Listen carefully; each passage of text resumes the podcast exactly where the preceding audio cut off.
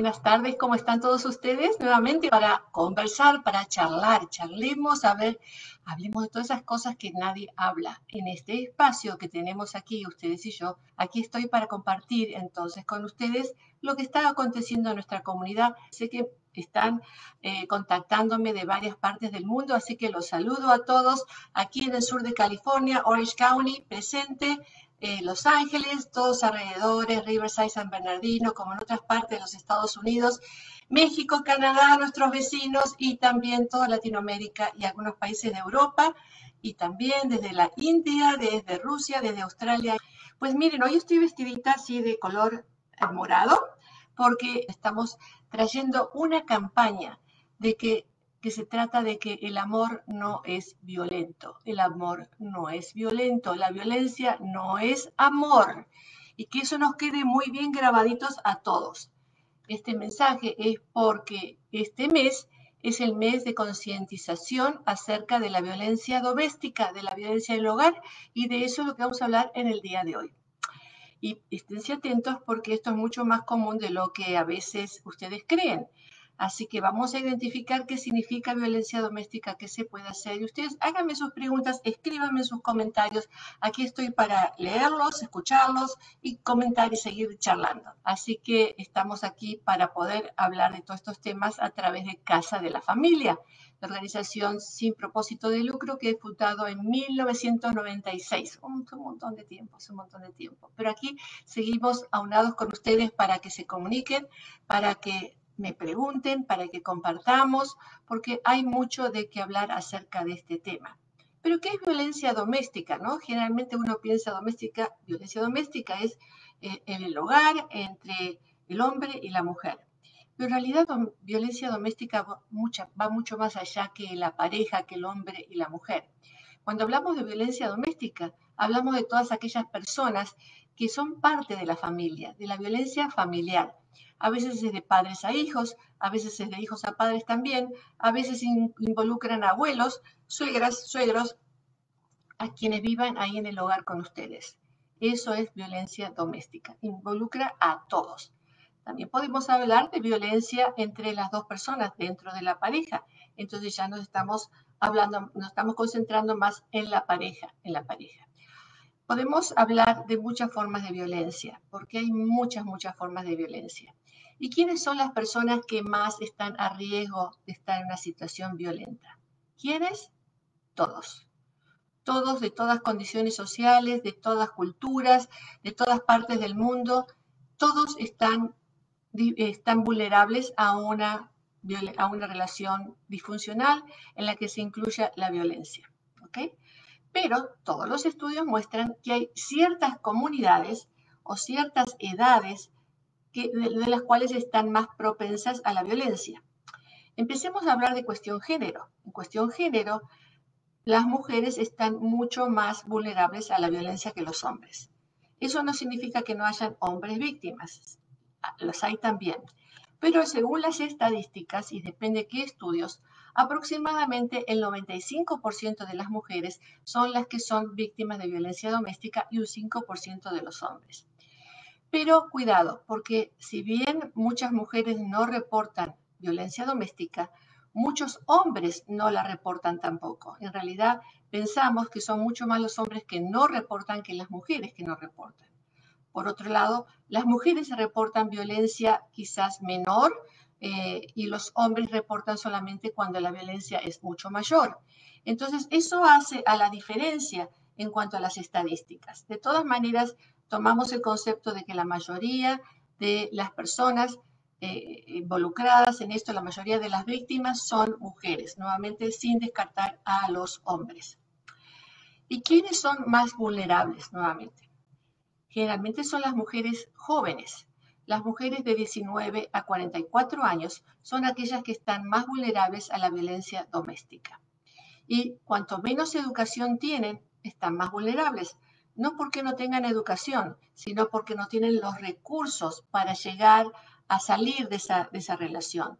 Generalmente en una relación eh, violenta, el hombre, si es que es el hombre, ¿no? pongamos que la víctima es la mujer y el, y el violento es el hombre, que es lo más común, nuevamente no significa que no sea lo contrario, pero suponiendo que ese sea el caso, eh, eh, el hombre generalmente lo que hace es hacerla sentir a ella menos, hacerla sentir inservible o no le permite trabajar, eh, no le permite tener recursos, no le permite ir a la escuela.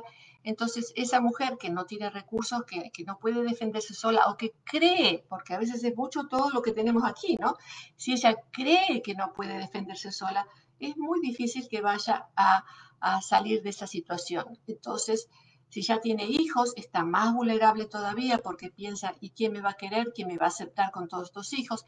Entonces, tenemos que la, mayor, la mayoría de las personas que están eh, afectadas por la violencia doméstica son las mujeres, las mujeres jóvenes, las mujeres que tienen bajos recursos, las mujeres que tienen pocos estudios, o sea que las que no se pueden defender solas. A esto le agregamos las mujeres que no están documentadas en el país. Sabemos que aquellas que no tienen su documentación eh, es más fácil para el hombre, o el hombre cree que es más fácil, porque hablaremos de esto también, el hombre cree que es más fácil amenazarla y decirle, te van a llevar, te van a sacar del país, yo me voy a quedar con los hijos, tú te vas a tener que volver a ir a tu país de origen y te vas a quedar sin nada. Esas son generalmente las amenazas que no son válidas y en un ratito les voy a explicar por qué no son válidas, así que quédense conmigo. Por eso es que les digo que las mujeres dentro de estas categorías son las que más están expuestas a la violencia doméstica.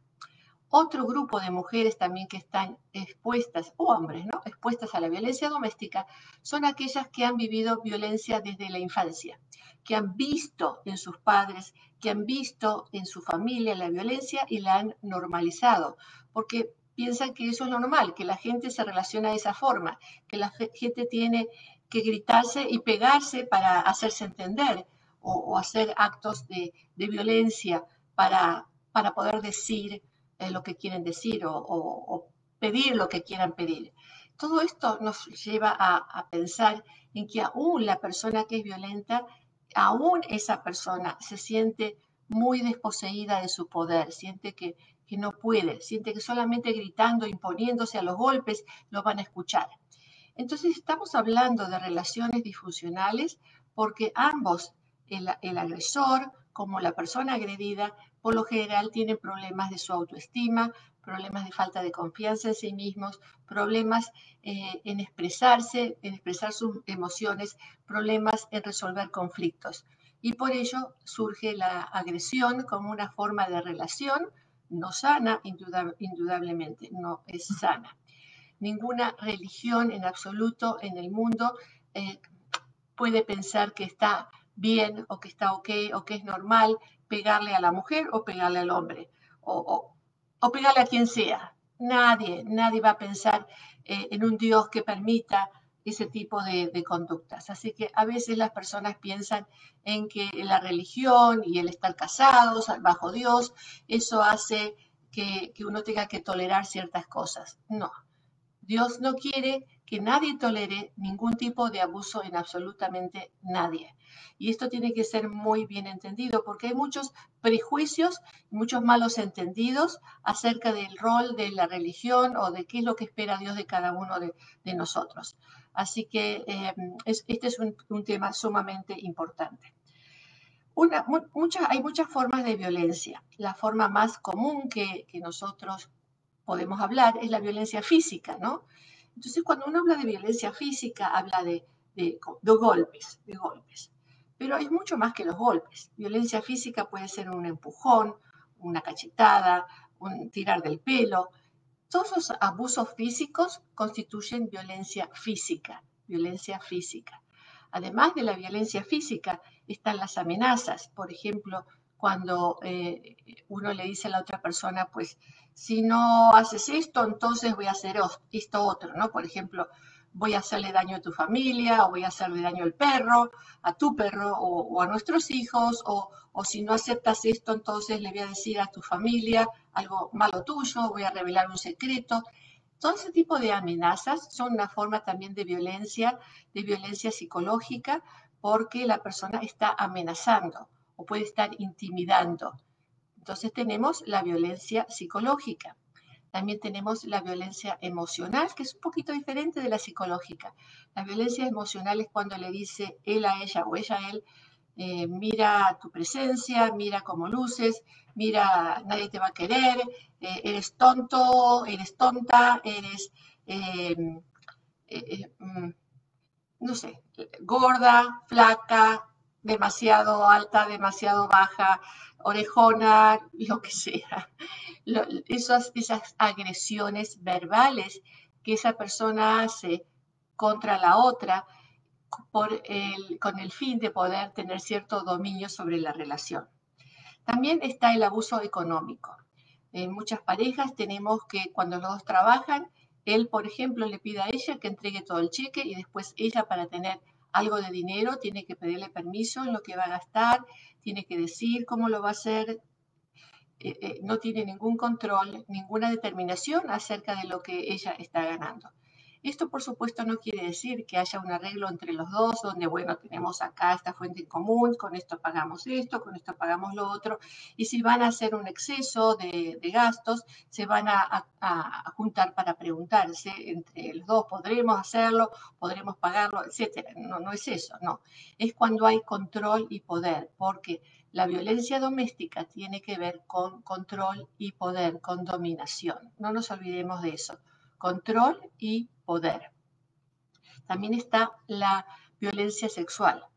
Y este es un tema muy mal entendido porque muchas personas creen que por casarse tienen entonces la mujer principalmente que estar disponible para darle atención sexual a su marido. Y, a veces ellos lo exigen, ¿no? Y, no es así. Cuando en una, una persona, en una pareja, no quiere tener una relación sexual, puede decirlo, puede expresarse, hoy no. Y eso no le da derecho a la otra persona a arrebatarse y, ejercer una presión sobre su pareja de manera de obtener eh, gratificación sexual porque él quiere. En una palabra, si ella dice que no, significa no. O si él dice que no, significa no. Va para los dos lados, pero generalmente ocurre más el abuso sexual contra la mujer. en realidad, eh, todo tipo de abuso es condenado. Todo, todo tipo de abuso, no puede haber abuso en una relación de pareja. Porque cuando una pareja se junta para vivir juntos, ya sean casados, no casados, lo que sea, no voy a poner juicio o valor al respecto. Cuando una pareja, cuando dos personas están viviendo juntas, inclusive homosexuales, parejas homosexuales, parejas de lo que sea, una pareja los dos tienen que tener ese respeto el uno por el otro y no puede haber ningún tipo de abuso ni de maltrato, ni de exigencias que, si la otra persona no quiere. Es decir, vamos a hablar de un acuerdo en una relación de pareja de cualquier tipo, sea el tipo de pareja. En relación a las parejas homosexuales, sabemos que el nivel de violencia es exactamente el mismo que en las parejas heterosexuales. Quizás sea menos reportable la pareja homosexual de hombres, porque sabemos eh, que, los hombres reportan menos. Por eso tenemos menos reportes de violencia sexual entre hombres. Pero eso no quiere decir que no existan. Los valores son muy semejantes a la, población heterosexual. Entonces no tiene nada que ver esto con si uno es heterosexual, homosexual o, gay o de cualquier tipo de, de función, de identidad sexual que una pueda tener. Esto tiene que ver con la persona, con cómo uno ha sido criado, cómo uno ha sido educado. Si uno ha vivido violencia en el hogar, eso influye muchísimo porque en la mayoría de los casos la violencia es aprendida, pero en otros casos no necesariamente es aprendida. Sabemos que, por ejemplo, hay personas que tienen problemas de salud mental por los cuales son agresivos, ¿no? por ejemplo, personas que tienen desórdenes bipolares pueden llegar a ser agresivos. Esto no significa que todas las personas que tengan eh, un desorden, que estén sufriendo de un desorden bipolar, vayan a ser agresivos, pero sí algunas personas lo son. Por lo tanto, tenemos que considerar las distintas posibilidades que existen en una relación de pareja cuando esto sucede. Por otro lado, también tenemos que el alcohol y las drogas hacen que muchas personas hagan cosas que de otra forma jamás harían. Incluso personas alcoholizadas que después de un episodio ni se acuerdan de lo que hicieron. Pero eso no es justificativo, que no se acuerden. porque uno tiene que tener responsabilidad también cuando toma. Pero sabemos que el 80% de las personas agresivas han actuado con cierta eh, eh, desinhibición por causa del alcohol o de algunas drogas. Entonces, esos también son intervinientes en la cuestión de la violencia en el hogar. También hay otras situaciones que podrían darse eh, en cuestiones de violencia doméstica, tales como otro tipo de problemas de salud mental, quizás eh, eh, cuando la persona escucha voces que le dicen que hagan ciertas cosas y, que no están en control, o personas que son muy violentas, ya sea por un problema neurológico que también puede existir, que hace que no tengan control de su conducta. Es decir, si pensamos en por qué esto ocurre, las respuestas pueden ser muchísimas de por qué ocurre y cada caso va a ser muy, muy, muy distinto el, uno del otro tenemos que ver entonces cómo funciona esa familia o esa pareja. Hay veces que el hombre dice que ella me provoca y uno no puede pensar siempre que todos son angelitos. Generalmente hay una dinámica en esa relación de pareja. Y no es para echarle la culpa a uno o echarle la culpa a otro, sino lo importante es entender qué es lo que está pasando en esa relación de pareja. Si hay entonces una, un problema emocional previo, ese problema emocional tiene que ser tratado.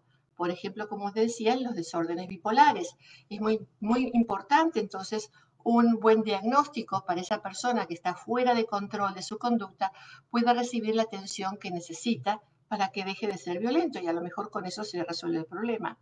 Pero hay gente, hay personas, hay familias que ya han aprendido, como les dije antes, a relacionarse de esta forma violenta y tenemos que poder intervenir desestructurando esa violencia dentro del hogar. Hay veces que es cierto, ¿no? Que uno empieza, por ejemplo, la mujer o el hombre empieza, empieza a decir cosas, a decir cosas, a hacer cosas, y la otra persona después de pronto explota y le dice es que ella me provocó, es que ella me estuvo diciendo, yo ya le dije que no me dijera lo sigue haciendo, me provoca y lo está haciendo a propósito, dice él.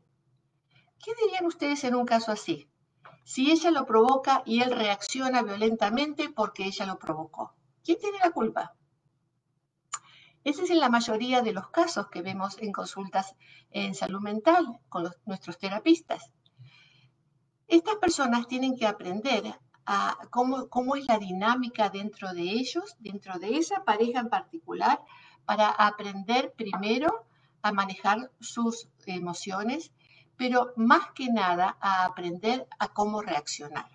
Por un lado, quizás desvincularse cuando la otra persona está empezando a, a, mover, a mover, a meter el dedo, a meter el dedo, ¿no? En el tema que ya sabemos que trae angustia o que trae malestar, aprender para que esa persona deje de hacerlo y qué otra cosa puede hacer si es que está molesta o si está queriendo llamar la atención porque algo le está ocurriendo, porque necesita algo, cómo expresar esas necesidades pero pongamos bien, bien, bien claro que la persona que reacciona violentamente no tiene ningún tipo de excusa, porque uno, la reacción de uno es responsabilidad de uno mismo.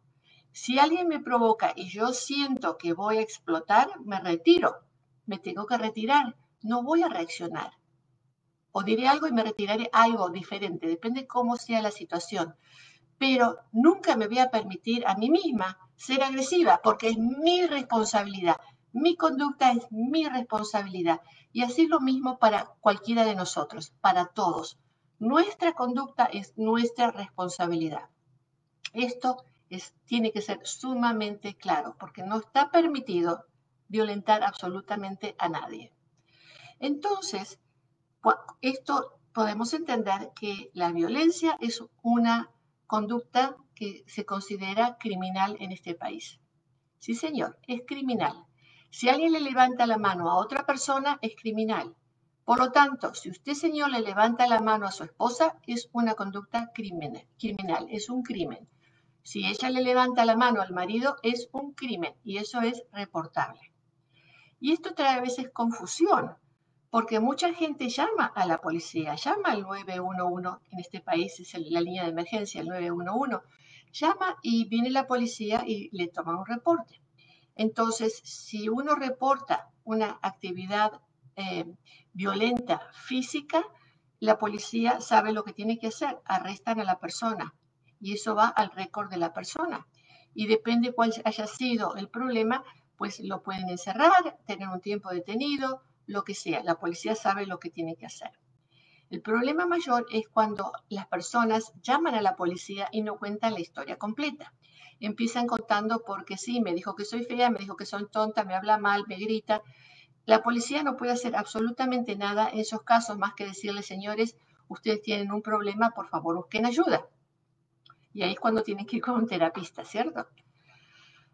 La cuestión es que mucha gente no dice la realidad de lo que está ocurriendo, no dice él me quiso estrangular, él me quiso matar o él me, me tiró de los pelos, no cuentan la verdad porque tienen miedo.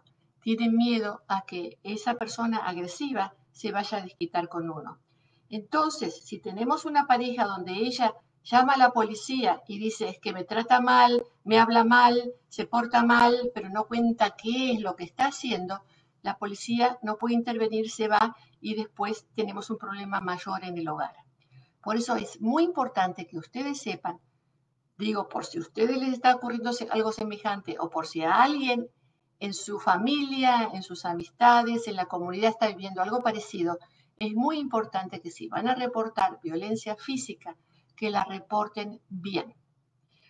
La violencia emocional, cuando le hablan mal, cuando la tratan mal, si viene la policía no puede hacer nada al respecto.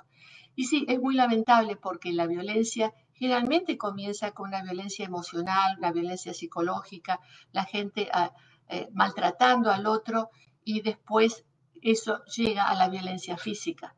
Pero en este momento mm, la policía no puede actuar. Pero sí, lo que ustedes pueden hacer es buscar tratamiento psicológico. Y eso estamos de maravillas en este momento porque ya sea Casa de la Familia como el Condado de Orange ofrece tratamientos psicológicos gratis, algunos son de bajo costo, otros son gratis, para aquellas personas que están viviendo violencia o para cualquier persona que tenga que esté buscando un alivio en su salud mental. Así que nuevamente les digo, el momento es el más oportuno para poder buscar servicios para que le puedan ayudar. Muy bien, tenemos entendido entonces que la violencia física es reportable y es necesario reportar en caso de niños y en caso de las personas mayores de edad. Eso es necesario reportarlos para poderlos proteger, ¿ok? Porque las personas mayores de edad también son, eh, pueden ser abusadas, no solamente con violencia física, sino también con otro tipo de violencia, que es la violencia de no darle el cuidado necesario, no darle el alimento, no darle las medicaciones que esa, que esa persona no se puede proveer por sí misma y necesita de la familia que se la den. Hay muchas veces también de abuso económico, financiero contra las personas mayores de edad que están quizá recibiendo un cheque de su retiro eh, o de incapacidad o de lo que sea y la familia se lo saca y no le dan ni un céntimo. Entonces, esas cosas son reportables, abuso de menores y abusos de mayores de edad. Nuevamente, todo lo que se trata de violencia doméstica tiene que ver con poder y control. La forma que generalmente esto se genera es de a poquito, es lento, aunque a veces muchas personas, principalmente mujeres, dicen, doctora, mi marido era de novios, era una maravilla, por eso me casé con él, era amoroso, eh, era en que yo pensé que podía tener una relación de por siempre, para siempre, y el mismo día que nos casamos fue violento conmigo. Lamentablemente lo escucho mucho. También lo escucho mujeres embarazadas, que uno diría, ¿cómo va a ser posible que un hombre se ponga violento contra una mujer embarazada? Y es, su, es generalmente la falta de autoestima del hombre, el sentirse eh, relegado porque ahora toma un, un, rol más importante ese bebé que está por nacer y se pone muy frustrados. Nuevamente les digo que la persona que es agresiva, por lo general tiene un problema de autoestima él mismo o ella misma, un problema que siente de que la única forma en que se puede imponer con el otro es a través de la agresión. Y tenemos entonces los ciclos de violencia que comienzan con, están, la pareja está bien, va empezando a haber un cierto problemita, se quedaron eh, sin trabajo por la pandemia o, no están trabajando lo suficiente por la pandemia o están en cuarentena y eso hace que los niños, que, que toda la dinámica de la familia cambie y entonces se siente con más presiones y entonces las presiones hacen que la agresión surja con mucha más facilidad, más aún cuando hay alcohol o drogas de por medio. Y otro factor que también hace que la violencia pueda ser, llegar a ser mucho más peligrosa es cuando hay armas de fuego en el hogar. Eso hace que la persona que está muy molesta pueda tomar un arma de fuego y disparar y luego arrepentirse para toda la vida de lo que ha ocurrido. Y esto ocurre, ocurre, ocurre. Nosotros lo vemos, lo vemos lamentablemente a diario en nuestras oficinas. Entonces, tenemos que tener en cuenta que hay factores también, factores que nos están em, en este momento afectando, que tienen que ver con la pandemia, con el estar, con esa inseguridad de salir a las calles, con esas presiones del trabajo, de la falta de los recursos necesarios para poder llevar a la familia, al hogar, lo que se necesite, hace eso que muchas personas se exasperen y puedan llegar a, a situaciones más agresivas. El ciclo de la violencia comienza entonces cuando comienzan a haber estas cositas que se van desarrollando en el hogar y van eh, aumentándose. Y claro, si uno está, una mujer está con un hombre que es agresivo o al revés, uno trata de aplacarlo. Pero al tratar de aplacarlo, si esta persona son de esas impulsivas que van a arrancar y van a prender fuego, eh, cuando ella en este caso lo está tratando de, decir tranquilo, tranquilo, ven que te hago un masajecito, en realidad él se siente más empoderado todavía porque siente que, que su forma de ser está siendo contemplada por su pareja, que le está diciendo, le está tratando de hacer cariñitos, y mientras ella está tratando de, calmarlo, él se ofusca mucho más todavía. Hasta que aparece, nuevamente esto no es para decir que ella es la que tiene la culpa, ¿ok? No, no, no, no, estoy hablando de la dinámica, de lo que puede estar ocurriendo en, este, en esta pareja. Luego aparece la explosión, que puede ser, a veces puede ser hasta mortal, y luego aparece la luna de miel donde la persona dice, lo siento mucho, no querías haber sido así, tú sabes que yo te quiero, perdóname, no va a volver a pasar. Lo que pasa es que tú, ya te había dicho que tú, y le pone toda la responsabilidad a la, a la víctima. Generalmente cuando la persona le pone toda la responsabilidad a la víctima, no toma responsabilidad sobre sí mismo. Y eso hace que se perpetúe la violencia en el hogar. Para que esa violencia deje de existir para que realmente uno sepa si esa persona está realmente pidiendo perdón de corazón o pidiendo perdón porque simplemente está diciendo perdóname cariño, palabritas nada más, eh, es muy difícil saberlo, es muy difícil saberlo. Pero eh, podemos pensar de que hay pautas que nos pueden ayudar. Podemos pensar, ¿es una persona impulsiva? Siempre actúa así impulsivamente, es más difícil que esa persona pueda cambiar. Es una persona que me pone toda la culpa a mí, a la víctima, me pone toda la culpa a mí, es más difícil que vaya a cambiar, porque si no toma responsabilidad sobre su propia conducta, es muy difícil que cambie. Para, para hacer un cambio, una persona tiene que tomar responsabilidad y tiene que decir, oh, qué mal que estuve. ¿Cómo puede ser que yo haya hecho semejante, semejante cosa? Voy y pido perdón de corazón. Y la víctima sabe, sabe cuando está pidiendo perdón de corazón. Lo que pasa es que muchas víctimas escuchan con el otro oído y escuchan, me está pidiendo perdón, le voy a dar una segunda oportunidad, tercera, cuarta, quinta oportunidad, porque tenemos hijos de por medio y porque quizás yo me crié sin papá y yo no le quiero sacar el papá a mis hijos. Esas son las cosas que más escucho, o porque él es el que trae el dinero al hogar, yo no sabría cómo hacerlo, o porque tengo demasiados hijos y yo no podría sola. Son las cosas más comunes que escucho. Pero cuando una persona pide perdón, uno sabe si está pidiendo perdón del corazón. ¿Es eso suficiente?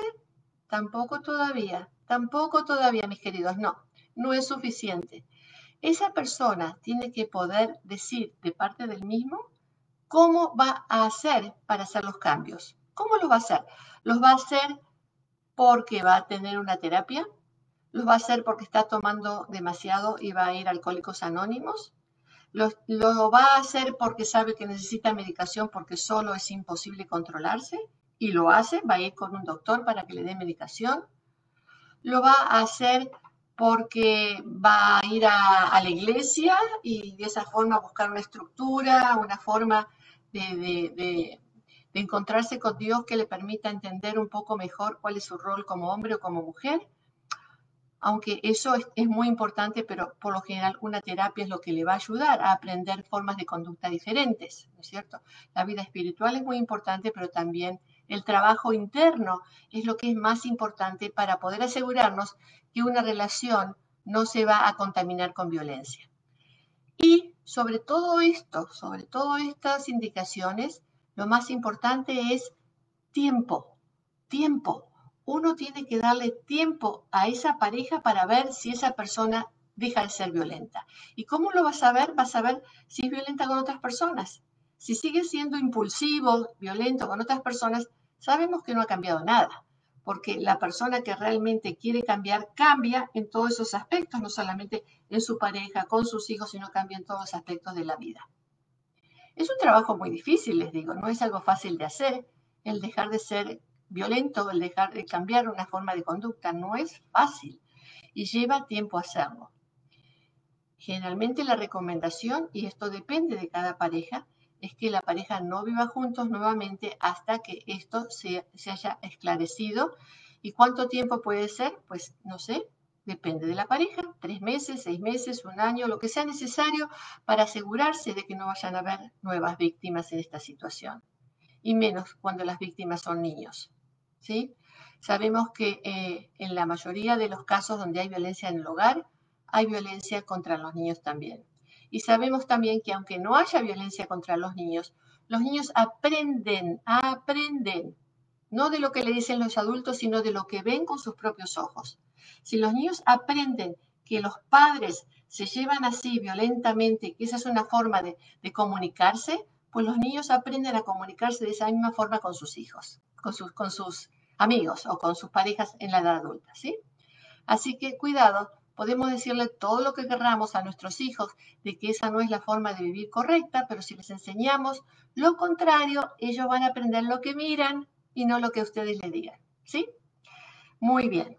Hay mucho para hablar sobre este tema. Hay muchísimo acerca de todas las consecuencias que trae la violencia en el hogar y podemos hablar horas y horas y horas acerca de este tema, pero eh, me gustaría ver un poquitito a ver, las respuestas que tengo aquí por favor me, se comunican conmigo. Gabriela dice, así es, el amor no duele. El amor no duele, no tiene que doler, el amor tiene que ser amor, ¿no? Y la violencia sí duele. No es posible que en una relación uno esté, eh, uno le haga doler a la persona que ama. Como que no tiene sentido, ¿no es cierto?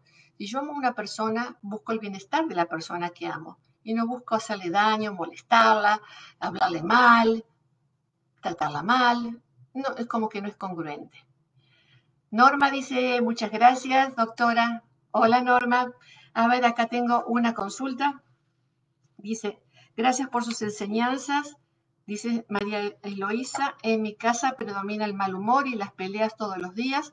Yo estoy cansada de vivir así viendo a mis padres pelear y yo les digo que tienen que ir a terapia, pero no me hacen caso. Creo, eh, ¿cree usted que yo deba ir por mi cuenta? Pues, pues sí, este, si le está molestando María, María Eloísa lo que está ocurriendo en el hogar, sus padres no quieren ah, eh, ver otras posibilidades, pues sería muy importante que para usted por lo menos usted se proteja. A lo mejor a través de su propio entendimiento, usted puede ayudarle a sus padres de una forma mucho más concreta. Ah, Lucila dice, doctora, buenas tardes, gracias por sus palabras y consejos. Mi hermana vive en una situación muy triste. Yo he hablado con ella para que tome alguna decisión, pero no se decide. Su marido es muy controlador y abusivo. No le pega, o por lo menos eso es lo que ella dice, pero la maltrata con palabras todo el tiempo. Le dice que es una gorda sucia y bruta que no sirve para nada. Pero mi hermana se ha quedado en esa relación que eh, dice porque es un buen papá y les da a todos sus hijos lo que necesitan y ella también. Esta es una situación muy común de quererse quedar en una relación de ese tipo por el papá, como les dije antes, exactamente lo que les decía, ¿no? Cuando uno se queda. Pero si bien usted piensa que él es buen papá, no es buen papá, no es buen papá, porque lo que él está enseñando a sus hijos no es una buena lección. Sus hijos van a aprender que está bien que el hombre maltrate a la mujer y está bien que la mujer tolere todo lo que, lo que está tolerando. Así que eh, eh, dígale a su hermana, porque esta, usted dice que no es usted, sino que es su hermana. ¿Ok? Dígale, explíquele esto a su hermana, que ella necesite darle también un muy buen ejemplo a sus hijos y que ese aguantar, ese tolerar, es, no es un buen ejemplo. Bueno, gracias Lucila. Ah, acá Hilda Noemí dice desde Mar de Plata, como siempre, mis saludos. Saludos Mar de Plata, saludos a los churros de, bueno, de Mar de Plata. Mm, se me hizo en la boca.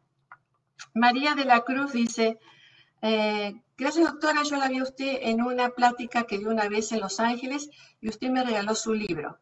Yo me casé hace 18 años con un ciudadano americano. Nunca me legalicé porque él me decía que yo estaba segura al lado de él, que no lo necesitaba.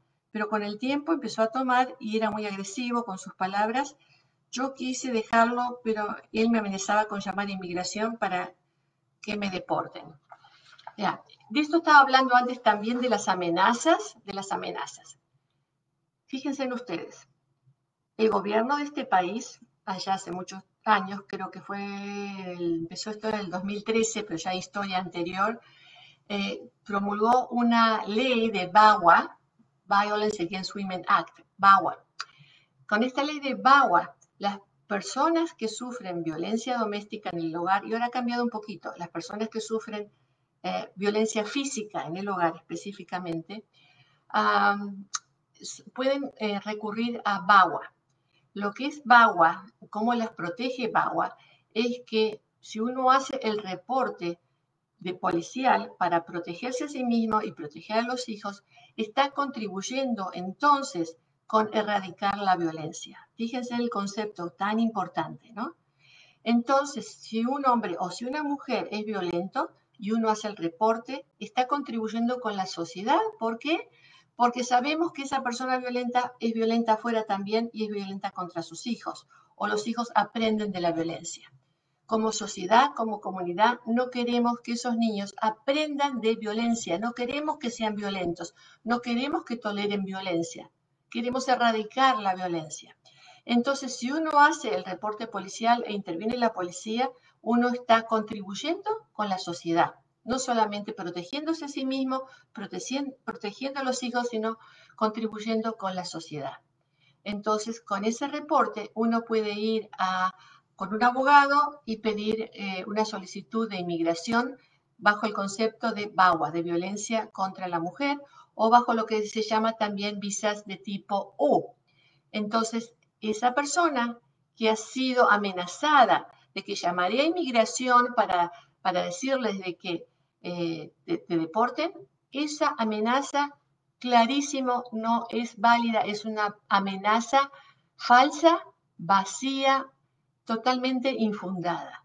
La persona que es víctima de un crimen, cualquier tipo de crimen, y la violencia en el hogar es un crimen, entonces llamando y haciendo un reporte policial pueden pedir entonces la residencia en el país. ¿Me entendieron?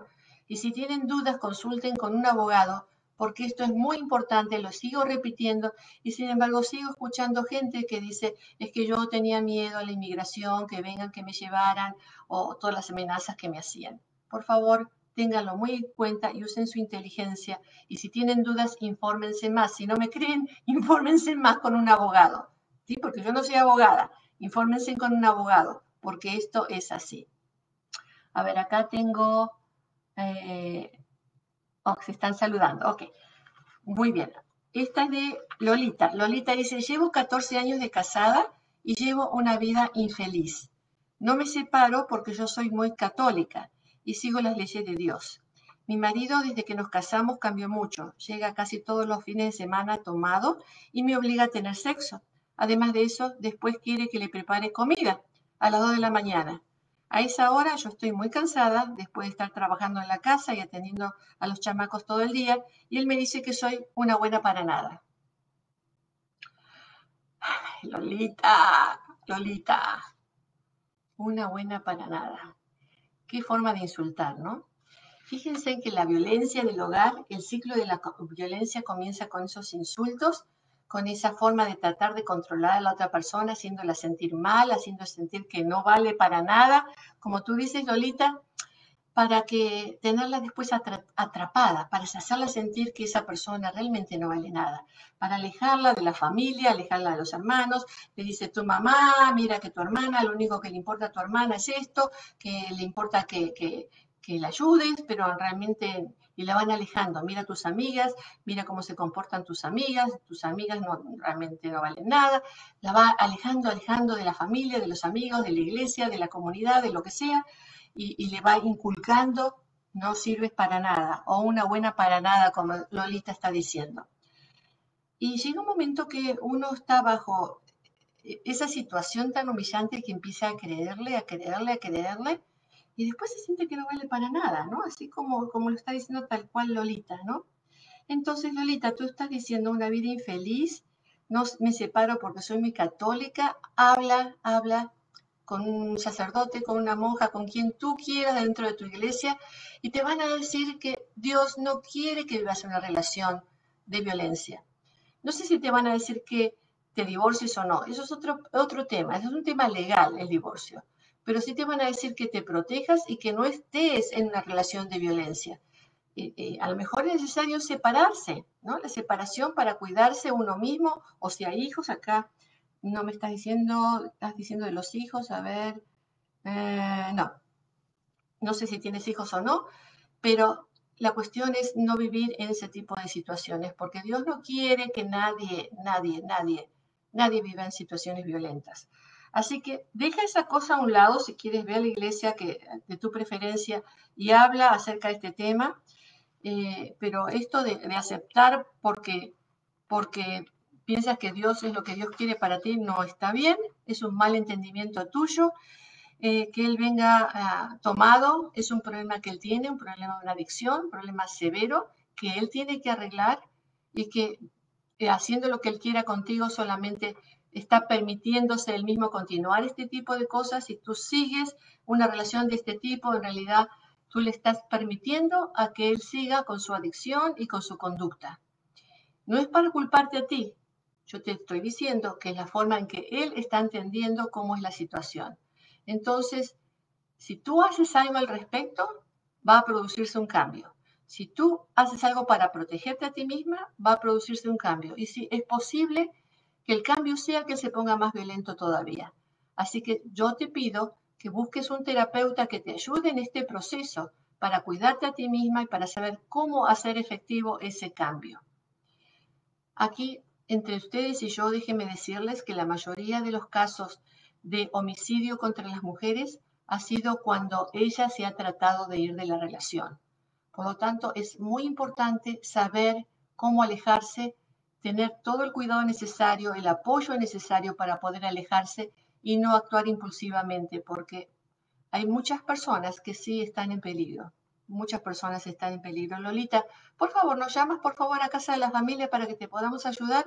Tenemos también grupos de mujeres que son totalmente gratis y los estamos haciendo ahora a través del Internet, pero las mujeres se ayudan muchísimo a través del Internet en estos grupos que tenemos de mujeres. Son totalmente gratis. Así que llámanos, te espero, espero tu llamada, Lolita. Muy bien, a ver, ¿alguien más escrito acá? Leo quién me, escribe por aquí y quién me escribe por acá. Doctora, muy buenas tardes. Mi esposo cambió mucho desde hace unos tres años. Llevamos 16 años de casada y ahora es muy agresivo con las palabras, se molesta conmigo por todo y descarga su agresividad física en nuestro perrito. Le da patadas, lo empuja, Ayer no aguanté tanto maltrato para con el animalito y lo dejé. No, y le dije que iba a llamar a la policía y me gritó que no le importaba, porque él no me golpea. ¿Y debo yo, de qué yo lo puedo acusar? Esto lo escribe Raquel.